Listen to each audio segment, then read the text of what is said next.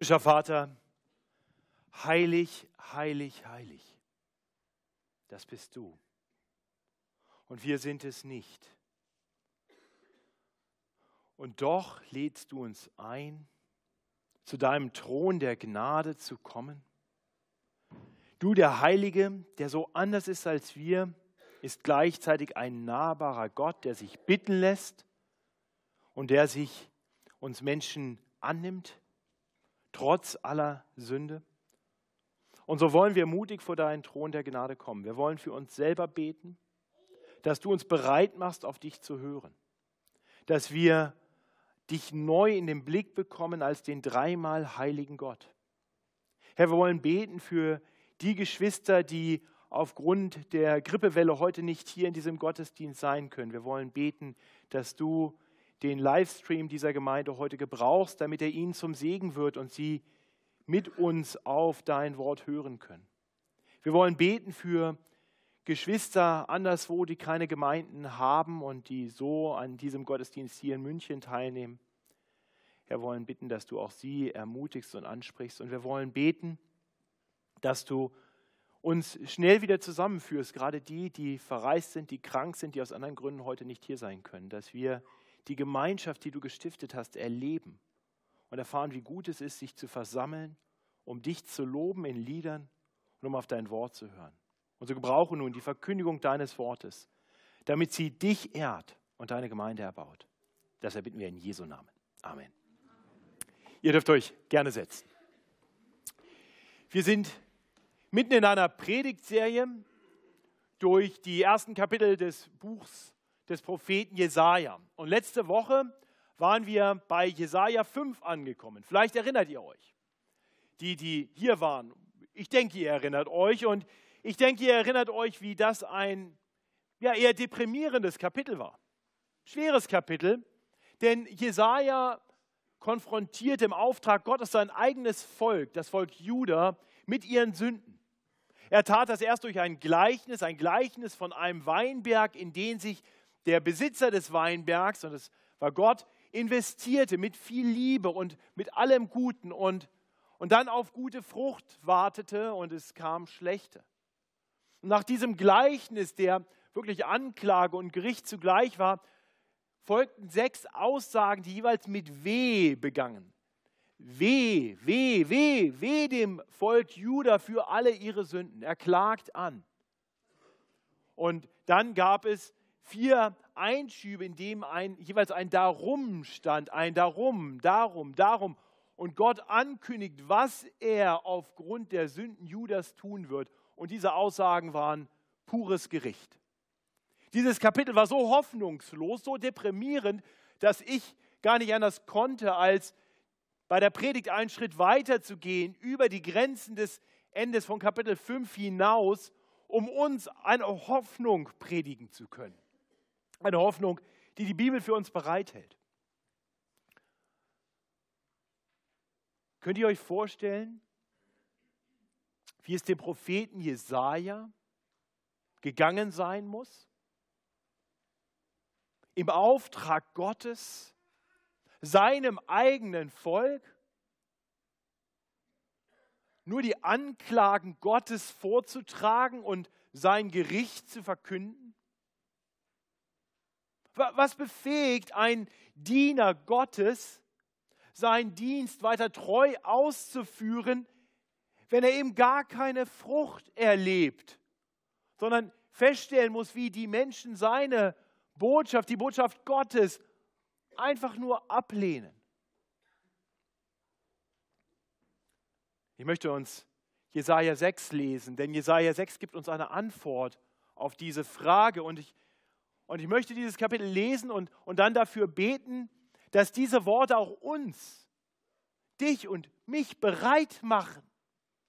Bereit machen, unserem Herrn treu nachzufolgen, seinen Willen zu tun, auch dann, wenn es schwer wird. Auch dann, wenn wir Widerstand erleben. Möge Gott Jesaja 6 so auch in unserem Leben gebrauchen. Jesaja 6. In dem Jahr, als der König Usia starb, sah ich den Herrn sitzen auf einem hohen und erhabenen Thron, und sein Saum füllte den Tempel. Seraphim standen über ihm, ein jeder hatte sechs Flügel, mit zweien deckten sie ihr Antlitz, mit zweien deckten sie ihre Füße und mit zweien flogen sie. Und einer rief zum anderen und sprach, heilig, heilig, heilig ist der Herr Zebaoth. Alle Lande sind seiner Ehre voll. Und die Schwellen bebten von der Stimme ihres Rufens. Und das Haus ward voll Rauch. Da sprach ich, weh mir, ich vergehe, denn ich bin unreiner Lippen und wohne unter einem Volk von unreinen Lippen, denn ich habe den König, den Herrn Zebaoth, gesehen mit meinen Augen. Da flog einer der Seraphim zu mir und hatte eine glühende Kohle in der Hand, die er mit der Zange vom Altar nahm und rührte meinen Mund an und sprach, siehe, hiermit sind deine Lippen berührt, dass deine Schuld von dir genommen werde und deine Sünde gesühnt sei. Und ich hörte die Stimme des Herrn, wie er sprach, wen soll ich senden? Wer will unser Bote sein? Ich aber sprach, hier bin ich, sende mich. Und er sprach, geh hin und sprich zu diesem Volk, höret und versteht's nicht, sehet und merket's nicht. Verstocke das Herz dieses Volkes und lass ihre Ohren taub sein und ihre Augen blind, dass sie nicht sehen mit ihren Augen, noch hören mit ihren Ohren, noch verstehen mit ihren Herzen und sich nicht bekehren und genesen. Ich aber sprach, Herr, wie lange? Er sprach, bis die Städte wüst werden, ohne Einwohner und die Häuser ohne Menschen und das Feld ganz wüst daliegt. Denn der Herr wird die Menschen weit weg tun, sodass das Land schon sehr verlassen sein wird. Auch wenn nur der zehnte Teil darin bleibt, so wird es abermals verheert werden. Doch, wie bei einer Eiche und Linde, von denen beim Fällen noch ein Stumpf bleibt, ein heiliger Same wird solcher Stumpf sein. Himmlischer Vater, schenk uns, dass wir diese Worte hören können mit Ohren, die wirklich hören, mit Augen, die aufsehen, mit Herzen, die sich dir zuwenden.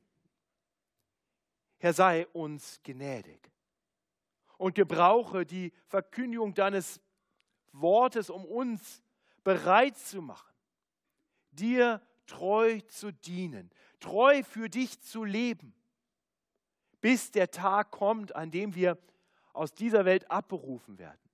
Hilf uns, dir so nachzufolgen, gerade auch dann, wenn das Leben schwer wird, wenn wir Widerstand erleben, wenn wir wenig Frucht sehen und uns alleine fühlen als Menschen, die dir doch nachfolgen wollen. Herr, gebrauche dein Wort, um uns so zu stärken, damit wir leben können für dich, den wahren Gott, den einen wahren Gott, den heiligen Gott. Das erbitten wir in Jesu Namen. Amen. Wir wollen dieses Kapitel uns in, in vier Abschnitten anschauen. Ähm, ihr seht das auch im Gottesdienstblatt, die äh, Predigtstruktur ist dort abgebildet und ihr werdet sehen, wir wollen zuerst in den ersten vier Versen die Vision Jesajas betrachten, die Vision des heiligen Gottes. Dann in Vers 5 sehen wir nach der Vision die Reaktion die Reaktion Jesajas auf die Vision.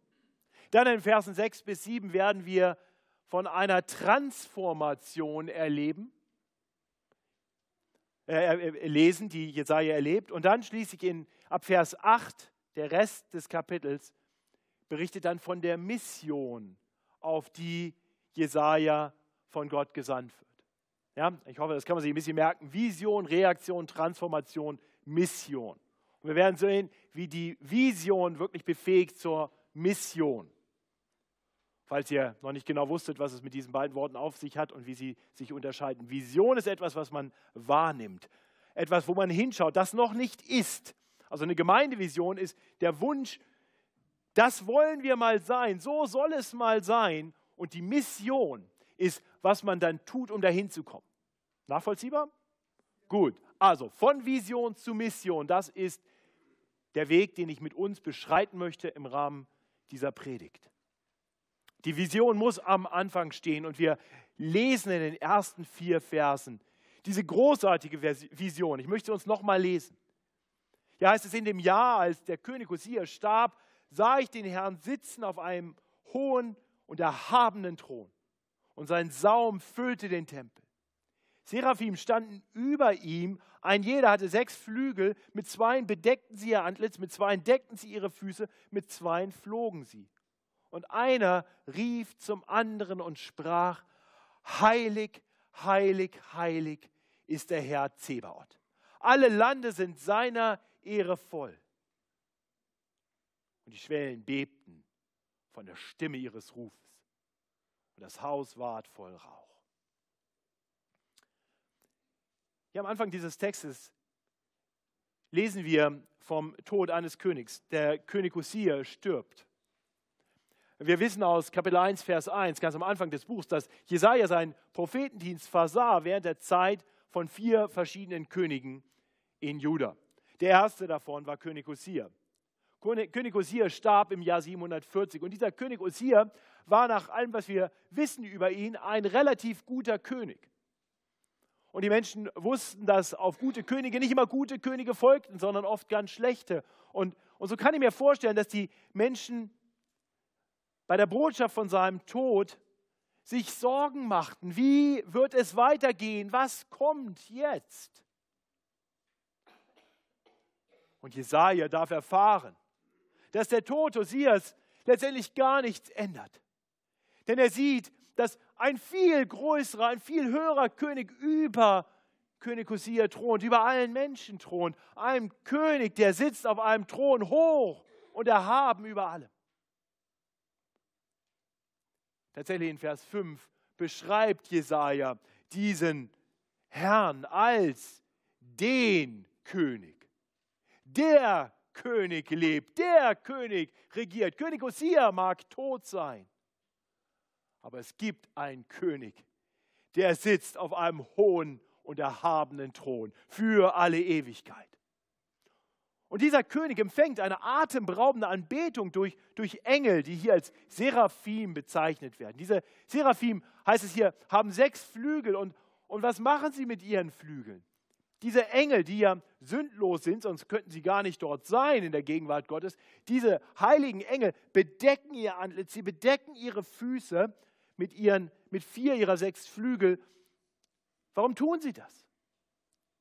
Weil, weil selbst diese sündlosen Engel die Herrlichkeit, die Heiligkeit Gottes nicht einfach so ansehen können. Sie, dieses Licht ist zu grell, diese Herrlichkeit, diese Heiligkeit ist zu herrlich, ist zu heilig. Und sie bedecken ihr Antlitz, sie bedecken ihre Füße und sie fliegen über dem Thron Gottes. Und sie rufen aus in grenzenloser Bewunderung und Anbetung, rufen sie einander zu.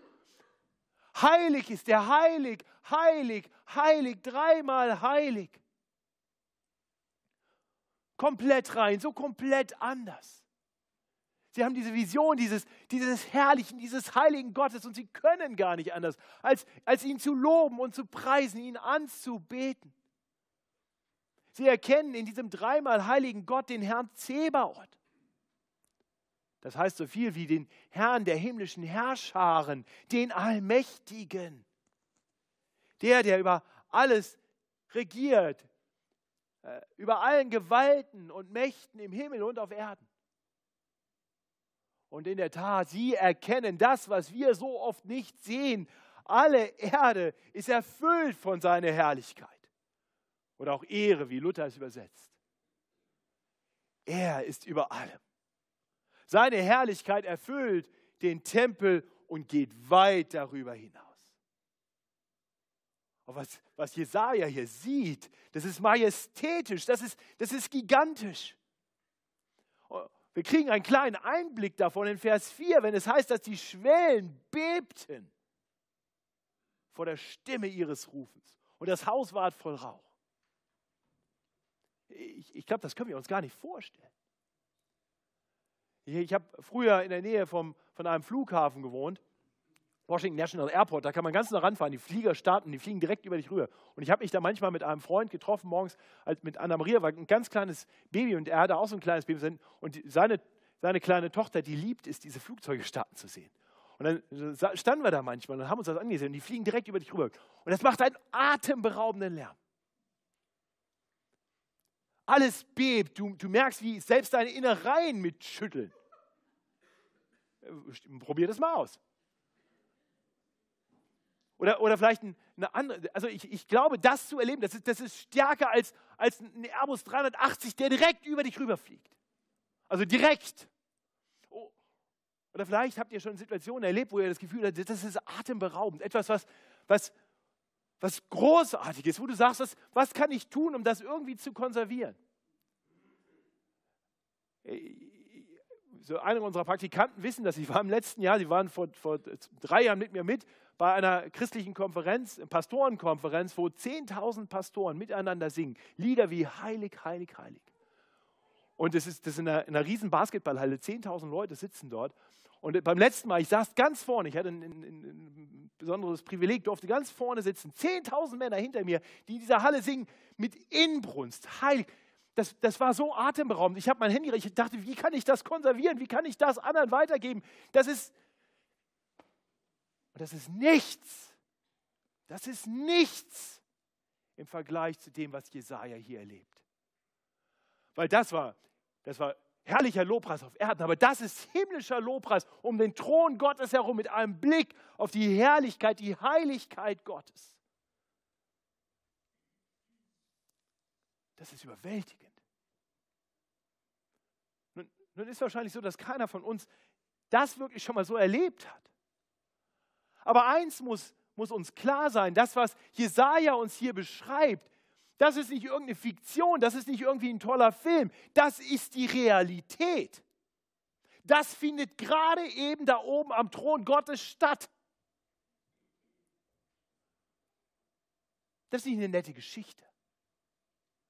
Das ist die geistliche Realität, die wir mit unseren eigenen Augen, mit unseren Ohren vielleicht nicht wahrnehmen können, aber von denen wir in unseren Herzen wissen dürfen, so ist es. So heilig ist unser Gott, so mächtig ist unser Gott und er regiert.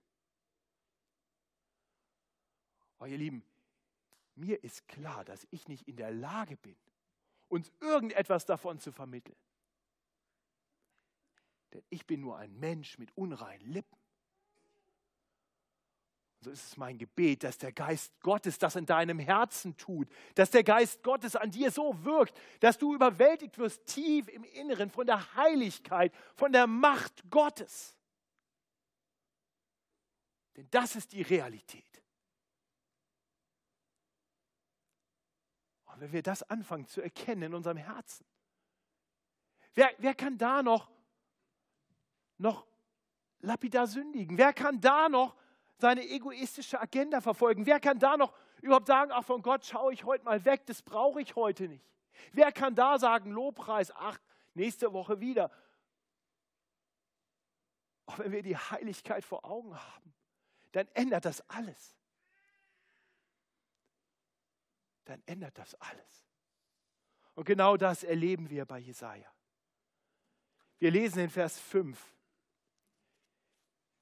über Jesajas Reaktion auf diese überwältigende Vision von Gottes Heiligkeit. Jesaja spricht: Weh mir! Ich vergehe, denn ich bin unreiner Lippen und wohne unter einem Volk von unreinen Lippen. Denn ich habe den König, den Herrn Zebaoth gesehen mit meinen Augen. Ich hoffe, dass dich das nicht mehr überrascht, diese Reaktion. Ich hoffe, dass du nicht denkst, ja, was ist mit Jesaja los, anstatt sich zu freuen, der sollte mal happy sein, so eine tolle Gotteserfahrung zu haben. Ich hoffe, du kannst dich mit hineinfühlen, was es bedeutet, die Heiligkeit Gottes zu erleben. Vielleicht hat der eine oder andere von uns schon mal, schon mal ein, ein klein bisschen so etwas erlebt. Ein, ein Moment der die Überführung von Gottes Heiligkeit, die, die dir geholfen hat zu erkennen, wer du wirklich bist. Äh, viele von euch wissen um, vielleicht um meine Bekehrungsgeschichte, weil ich schon das eine oder andere Mal davon äh, berichtet habe, wie, wie ich im Alter von 26 Jahren des Nachts in meinem Bett lag und, und eine Gotteserfahrung hatte. Und ich, und ich lag als erwachsener und nicht ganz dämlicher Mensch in meinem Bett und ich dachte, wenn ich nur einen Muskel anspanne, wenn ich nur atme, werde ich sterben. Ich war tief davon überzeugt. Und ich war nicht dort vor dem Thron Gottes. Ich habe nur einen ganz, ganz, ganz, ganz kleinen Einblick von Gottes Heiligkeit bekommen. Aber ich wusste, vor diesem Gott kann ich niemals bestehen. Das ist das, was Jesaja hier erfährt. Eben noch war er als Bote Gottes zum Volk Juda gesandt und sprach weh, weh, weh Worte über das Volk. Er klagte an im Namen Gottes. Er verkündete Gericht im Namen Gottes. Und jetzt Jetzt kommt das Weh über sich selbst. Weh mir. Weil er erkennt, dass er vielmehr auch in der Kategorie der Sünder ist, als auf der Seite des heiligen Gottes zu stehen, dessen Sprachrohr er gerade war. Er erkennt, dass er, dass er nicht einmal würdig ist, in den Lobgesang der Seraphim mit einzusteigen. Oder wie, wie kann ich diesen Gott loben? Ich habe unreine Lippen. Und trifft das nicht auf uns alle zu?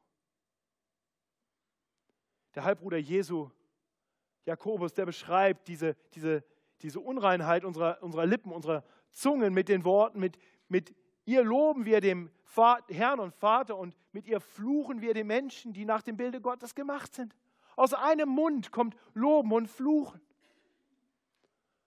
Und mal ganz ehrlich, ich, ich weiß ja nicht, welche Worte du heute schon gesprochen hast oder in der letzten Woche, aber mit den, mit den gleichen Lippen, mit der gleichen Zunge, mit der wir gerade eben heilig, heilig, heilig gesungen haben. Was ist aus diesen Lippen, was ist über diese Zunge gekommen in der letzten Woche? Jakobus sagt, das soll nicht sein, liebe Brüder. Ich glaube, es ist so leicht für uns in diesem, in diesem Spektrum zwischen den, den schlimmen Sünden von bösen Menschen, so wie damals die Menschen in Juda. Und der Heiligkeit Gottes, uns dazwischen falsch zu verorten. Zu denken, ja, ich bin, ich bin nicht so heilig wie Gott, das erkenne ich an. Aber sagen wir, wenn, wenn der heilige Gott hier steht und die sündigen Menschen sind da hinten beim Schlagzeug, dann bin ich wahrscheinlich ungefähr hier. Ihr, ihr lacht. Noch nie, noch nie wirklich so gedacht? Sagen, ich bin Gott eigentlich relativ nah und über die kann ich mit Gott reden, aber ich. Und wenn wir die Heiligkeit Gottes vor Augen haben, wenn, wir, wenn, wir, wenn, wenn unsere stolzen Herzen uns auf einmal nicht mehr versuchen einzureden, weil, weil sie zum Stummen gebracht werden, dass, dass wir gar nicht so weit weg sind vom heiligen Gott und viel, viel besser sind als die bösen Sünder da. Wenn, wenn wir auf einmal die Heiligkeit Gottes klar vor Augen haben, dann wenn Gott da am Schlagzeug ist und hier am Rand sind die schlimmsten Sünder, dann stehe ich wahrscheinlich ungefähr hier. Das ist die Realität. Wenn wir, wenn wir groß genug von Gott denken, dann können wir nicht mehr groß von uns selber denken. Jesaja erkennt das. Jesaja, wohlgemerkt, der Prophet Gottes, Jesaja, ich rede hier nicht über irgendeinen dahergelaufenen Pseudochrist, ich rede über Jesaja, den großen Propheten. Und Jesaja sagt: Ich habe kein Business damit. Ich vergehe, ich vergehe vor diesem heiligen Gott. Weil ihm, ich wünsche uns einen so unverstellten Blick auf Gott. Denn nur wenn wir Gott erkennen, werden wir uns selber richtig erkennen. Wenn wir zu klein von Gott denken, dann denken wir meist auch viel zu groß von uns selbst. Und ganz ehrlich, ich glaube, das geht uns allen immer wieder so. Aber wenn Gott es uns schenkt, dass wir mit unseren Herzen etwas erkennen von seiner ganzen Majestät, von seiner ganzen Herrlichkeit, von seiner ganzen Heiligkeit, dann wird jeder Stolz gebrochen. Und das ist gut. dann, dann können wir eigentlich erstmal nur mit einstimmen in dieses Weh des Propheten Jesaja, der, der seine eigene Schuld anerkennt vor Gott. Und mehr noch, mehr noch, er weiß, dass er Teil eines sündigen Volkes ist. Interessant seine Worte. Er, er, er sagt das Wehe ja nicht nur über sich selbst. Er sagt, wehe mir, ich vergehe, denn ich bin unreiner Lippen und wohne unter einem Volk von unreinen Lippen. Dieses kooperative Denken, das ist bei uns zumindest auf einer Seite komplett weg. Das kennen wir gar nicht mehr. Äh, ich sage bewusst auf einer Seite, weil wir natürlich andere kooperativ verurteilen. Die Amerikaner, die Moslems, die, die werden in einen großen Topf gepackt und sind alle gleich schuld. Aber wenn es dann darum geht, die Deutschen, der sagt, ja, da sind andere in Deutschland, aber ich ja nicht. Die FEG München Mitte ist manchmal ganz schön, oh, ja, ja, ich weiß, ich weiß, aber ja, ja, aber ich natürlich nicht. Die Familie, ja, ja, aber ich bin natürlich, ja. Ist verrückt, ne? Wie wir, wie wir einerseits so gesellschaftlich denken können, wenn es um andere geht, aber bei uns selbst sind wir natürlich nicht dazu bereit. Ich habe gedacht, eigentlich, was Jesaja hier macht, ist gut. Ist hilfreich.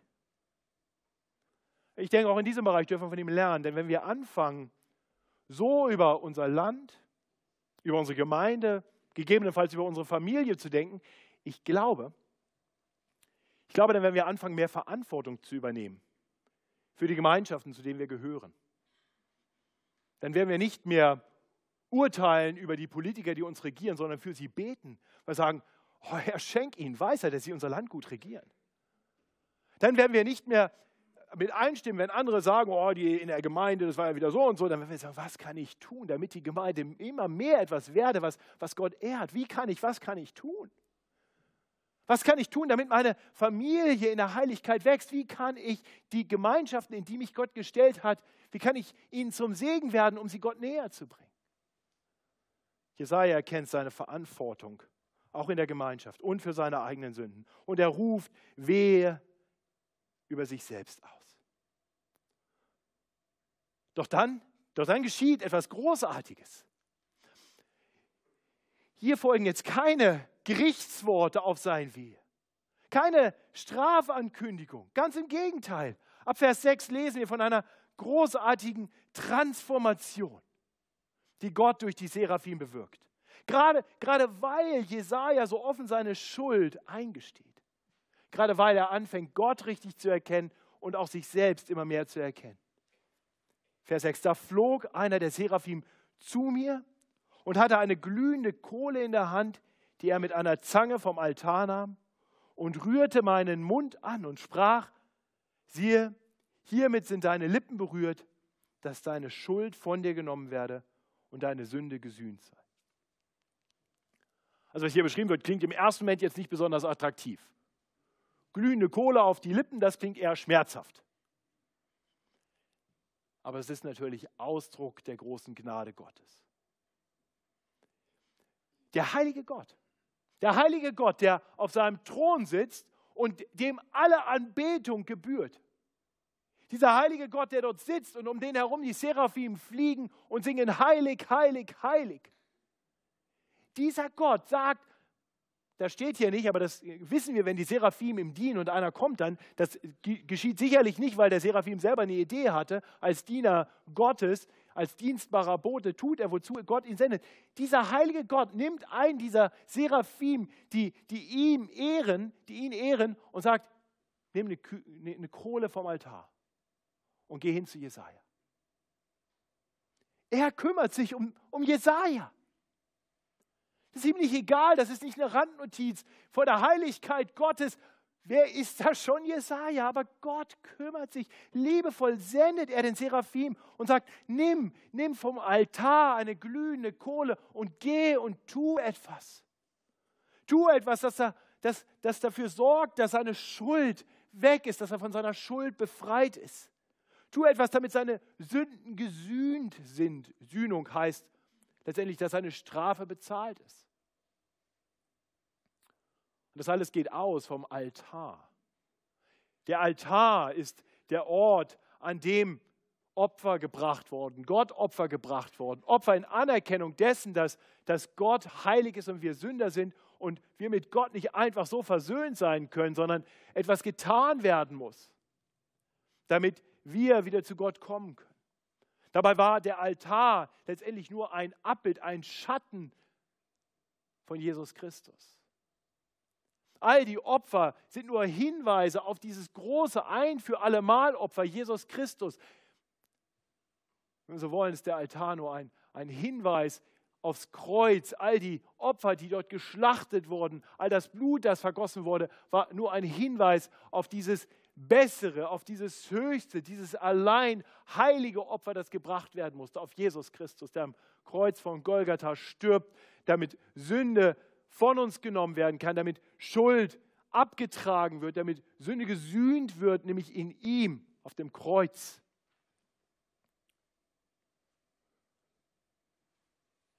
Jesaja erfährt das. Jesaja, der anerkannt, dass Gott anerkannt hat, dass Gott heilig ist und er Sünder ist. Er darf erleben, wie Gott ihn von seiner Schuld befreit, ihm seine Sünde vergibt. Ist dir bewusst, dass, dass auch du ein Mensch bist mit unreinen Lippen? Ist dir klar, dass, dass die unreinen Lippen letztendlich natürlich nur die, die Spitze des Eisbergs sind? Das wirkliche Problem sitzt viel tiefer, denn was hier oben rauskommt, das kommt hier aus dem Herzen her. Und manche von uns sind besser geschult darin, es drinnen zu lassen, aber es ist immer noch da. Aber nur wenn wir uns im Licht der Heiligkeit Gottes ehrlich betrachten, werden wir, nur dann werden wir wirklich erkennen, wie sehr wir das brauchen, was Jesaja hier erlebt. Gott muss eingreifen. Gott muss unsere Herzen anrühren. Er muss unsere Herzen verändern. Er muss uns Schuld vergeben. Er muss unsere Sünde auf sich nehmen. Er muss die Strafe für uns bezahlen. Und das hat er getan. In Jesus Christus. Ist dir das bewusst? Manchmal wird ja gesagt, wie kann ein heiliger Gott seinen eigenen Sohn ans Kreuz, das geht ja gar nicht, das ist kosmische Kindesmisshandlung. Leute, wenn wir die Heiligkeit Gottes erkennen und verstehen, wie sündig wir Menschen sind, dann sagen wir, ja, das musste geschehen wegen mir. Jesus musste sterben, weil meine Sünde zum Himmel schreit nach Sühnung. Und Gott sühnt die Schuld. Das alles fängt damit an, dass wir so wie Jesaja unsere Schuld eingestehen. Dass wir ihm zustimmen und sagen, weh auch mir. Und dann spricht Gott dir zu, dass deine Sünde, dass deine Sünde gesühnt ist. Im Neuen Testament, im ersten Johannesbrief lesen wir, wenn wir sagen, wir haben keine Sünde, so betrügen wir uns selbst und die Wahrheit ist nicht in uns. 1. Johannes 1, Vers 8. Und dann in Vers 9 heißt es, wenn wir aber unsere Sünde bekennen, so ist er treu und gerecht, dass er uns die Sünde vergibt und uns reinigt von aller Ungerechtigkeit. Halleluja. Halleluja. Gelobt sei der Herr. Das ist es, was Jesaja hier erleben darf. Das ist die Transformation, die jeder, der Jesus Christus angerufen hat in seiner Not, erleben durfte.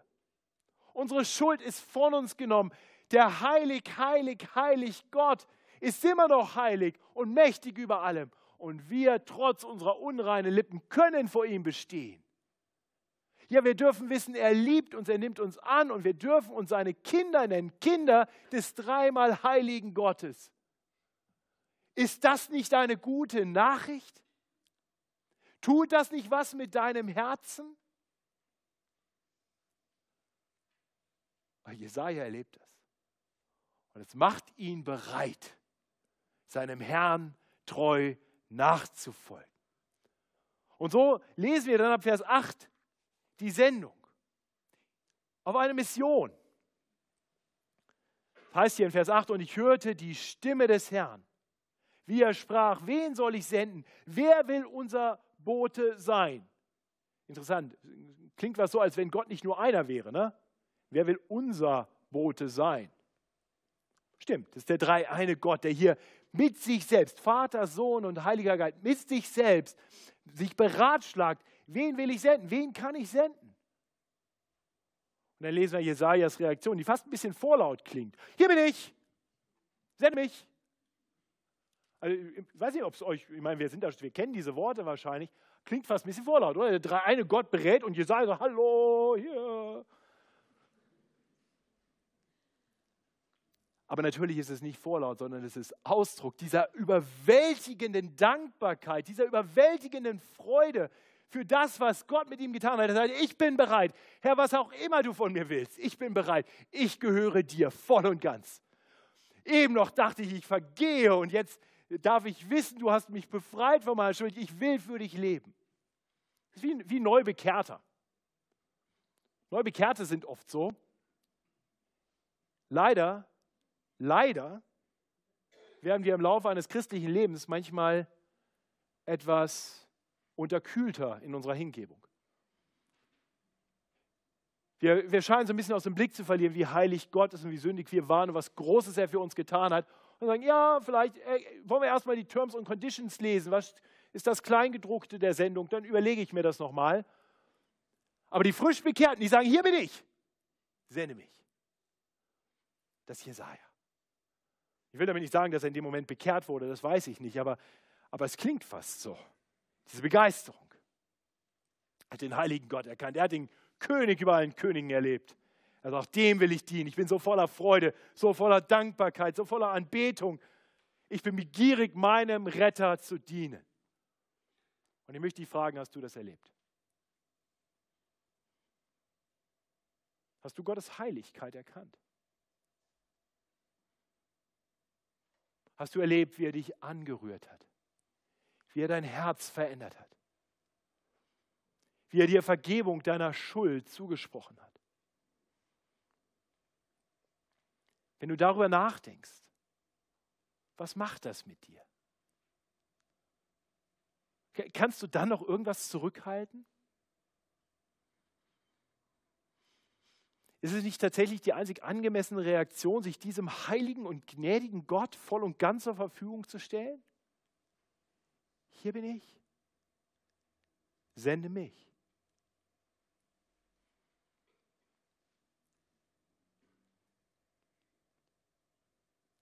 Fortgang wird dann deutlich, dass die Mission, auf die Gott Jesaja sendet, alles andere als leicht ist. Als treuer Bote Gottes konfrontiert Jesaja das Volk Gottes mit, mit ihren Sünden. Er sagt ihnen, dass Gottes Gericht über sie kommen wird, wenn sie nicht von, von ihren falschen Wegen umkehren. Doch diese warnenden Worte führen eben nicht dazu, dass es unter den Menschen in Juda eine große Bekehrungswelle gibt, dass das Volk Gott wieder treu wird. Nein. Nein. Sie wenden sich weiter ab. Jesajas Worte scheinen fast so zu wirken, als wenn die, die Anklage Gottes und die Warnung Gottes noch mehr dazu führt, dass die Menschen sich von Gott abwenden und sagen: Damit will ich noch weniger zu tun haben. Geh weg, Jesaja, lass uns in Ruhe mit dem Quatsch. Das ist das, was Gott hier ankündigt. Sagt, das wird geschehen. Die Herzen der Menschen werden immer mehr verstockt, gerade durch deine Botschaft. Deine Botschaft wird dazu führen, dass sie noch blinder werden und noch täuber. Und Jesaja fragt besorgt und, und doch nicht ganz ohne Hoffnung in Vers 11: Herr, wie lange? Vielleicht ist das eine Frage, die du dir auch schon mal gestellt hast. Wie lange? Wie lange muss ich ausharren, meinem Herrn treu nachzufolgen, wenn doch alles so schwer ist, wenn, doch, wenn ich gar nicht Erfolg erlebe, wenn ich, wenn ich denke, Mensch, mit Gott an meiner Seite müsste es doch irgendwie besser sein und es bleibt schwer. Herr, wie lange? Und die Antwort Gottes, die Jesaja bekommt, ist einerseits ernüchternd und andererseits doch nicht ohne Hoffnung. Denn es gibt hier zu Beginn ein Wort in seiner Antwort, das deutlich macht, es gibt Hoffnung. Es gibt ein Ende. Bis. Bis ist das Wort, das uns Mut machen sollte. Und, und, dann, und dann sehen wir weiter, dass er sagt, ja, ich werde, ich werde weiter noch durch dich die Herzen verhärten. Aber eines Tages, eines Tages, eines Tages werde ich aufhören damit. Eines Tages wirst du erleben, dass Neues entsteht. Ja, es kommt Gericht und das Gericht kam. Sie wurden ins babylonische Exil weggeführt und nicht nur einmal, es gab drei Wellen. Die, die übrig geblieben waren, wurden nochmal weggeführt. Es wurde immer schlimmer. Aber er sagt, aber, aber ich bewahre mir, ich bewahre mir noch einen, einen Stumpf, wie wenn ein Baum abgeschlagen wird und dann nochmal abgeschlagen wird und nochmal abgeschlagen wird. Aber ich bewahre mir einen Stumpf, einen heiligen Samen. Das ist die Zuversicht, die Jesaja haben darf. Sein, sein, Wehr, sein Weg mag schwer sein, aber letztendlich wird Erfolg, Erfolg gekrönt sein. Und dabei ist Jesaja nur der Vorläufer des ultimativen Boten Gottes. Denn nach Jesaja sandte Gott weitere Propheten, weiter mit warnenden Worten und weiter mussten sie erleben, dass ihre Botschaft auf Ablehnung stieß. Das Volk kehrte nicht um. Prophet um Prophet, die meisten wurden schlichtweg getötet, weil das Volk ihre Botschaft nicht hören wollte. Doch schließlich sandte Gott, der Vater, seinen eingeliebten Sohn, Jesus Christus. Und auch Christus musste den schweren Weg gehen. Auch er, auch seine Botschaft wurden abgelehnt. Bis dahin, dass eines Tages er aufgrund falscher Anklage zur Verurteilung steht und der, der, der ihn verurteilen soll, letztendlich anerkennt, aber er ist doch gar nicht schuldig. Und sagt, ich habe eine Idee. Ich mache es den Menschen leicht. Ich biete ihnen einen Mörder, einen Schwerverbrecher an und sage, entweder lasse ich diesen Schwerverbrecher frei, diesen Mörder frei und schicke ihn zurück zu euch oder den heiligen Gott. Und die Menschen rufen immer noch mit ihren verhärteten Herzen. Könnt ihr euch vorstellen, wie verhärtet diese Herzen sind? Kreuzige ihn! Kreuzige ihn! Lieber den Mörder frei! Kreuzige den heiligen Sohn Gottes! Bevor es weit kam, rief Jesus die Menschen zur Umkehr.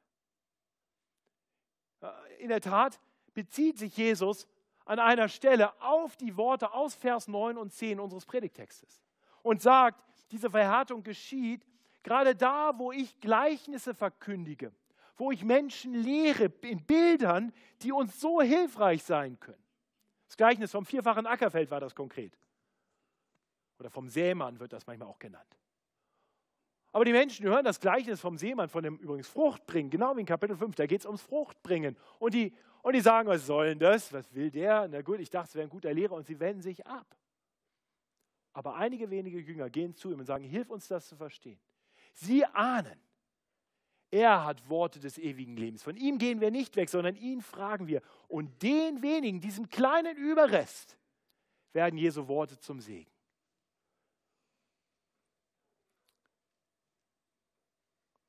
Und dann ging Jesus ans Kreuz und er war das Opfer auf dem ultimativen Altar und er war zugleich derjenige, der den Tod überwand, auferstanden von den Toten, der heilige Same.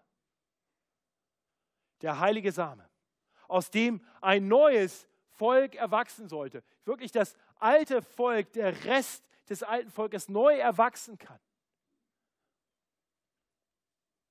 Aufblühen kann. Ein Volk von Gott geliebt. Wisst ihr, wer dieses Volk ist? Wir sind es, die christliche Gemeinde. Wir sind der Stumpf, aus dem Neues wächst. Es sind die Menschen, die die Heiligkeit Gottes anerkennen. Es, die Menschen, die, sind die Menschen, die ihre eigenen Sünden anerkennen und ihre Erlösungsbedürftigkeit. Es sind die Menschen, die sich Gott zuwenden, seine Gnade empfangen und sich ihm zur Verfügung stellen. Ihr Lieben, und so sind auch wir gesandt in diese Welt. In Wort und in Tat. Uns muss klar sein, dass auch unsere Mission in dieser Welt nicht immer leicht und von Erfolg gekrönt sein wird. Auch wir müssen damit rechnen, dass, dass, dass viele das Wort Gottes, unser Zeugnis ablehnen werden. Und uns muss klar sein, wir werden diesen Weg nur weitergehen können, wenn wir immer wieder das tun, was Jesaja hier erlebt. Wir müssen immer wieder einen Blick bekommen für die Heiligkeit Gottes. Wir müssen immer wieder in dem Chaos dieser Welt, in allem Widerstand, in allem, was vielleicht politisch oder in sonstiger Weise uns, auf uns einstimmt, müssen wir den Blick bekommen und sagen, egal wer hier König ist, unser König thront weiter drüber.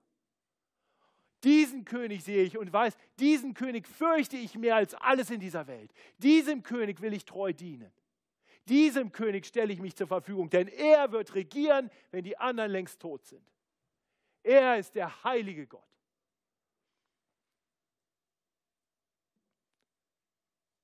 Ich möchte schließen mit einem Wort an, an alle, die sich von Gott senden lassen.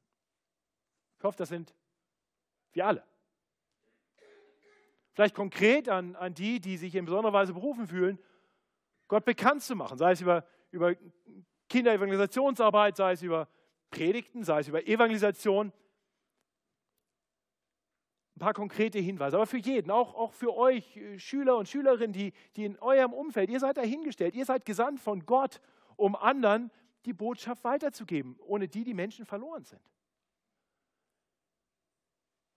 Liebt die Menschen. Liebt die Menschen, zu denen ihr gesandt werdet. Aber liebt Gott immer mehr. Habt die Menschen im Blick. Geht auf sie ein, aber, aber verliert dabei niemals Gott aus dem Blick. Schaut zuerst auf Gott. Frag nicht zuerst danach, was, was nach menschlichem Denken, nach deiner Weisheit und Logik ganz gut funktioniert, sondern frag Gott, was soll ich tun? Denn du bist weise und ich weiß manchmal, ich wünsche mir den schnellen Erfolg, aber Gott sagt, nee, ich wünsche mir treue Zeugen. Und ich gebrauche dein Zeugnis, so wie ich will. Aber lasst uns alle den Apostel Paulus zum Vorbild nehmen. Das ist für mich im Predigen vielleicht eine der wichtigsten Dinge, die ich gelernt habe, geworden. Der Apostel Paulus schreibt immer wieder davon, wie er zu den Menschen spricht, vor Gott.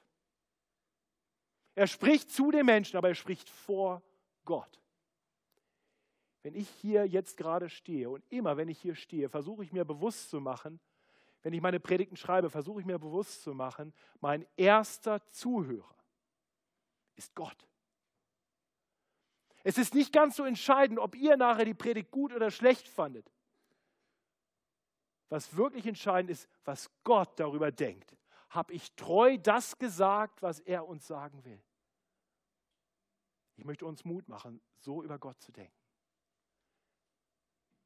Was will Gott von dir? Gott fragt, wen soll ich senden? Wer will unser Bote sein? Magst du mit Jesaja antworten? Hier bin ich, sende mich.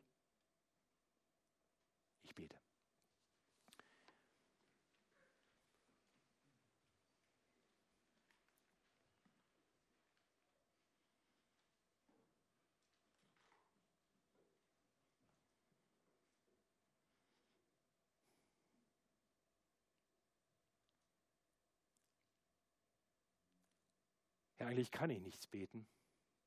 Denn auch ich bin ein Mensch mit unreinen Lippen.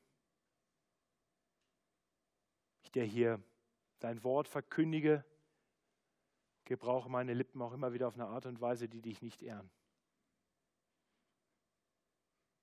Herr, vergib uns unsere Schuld.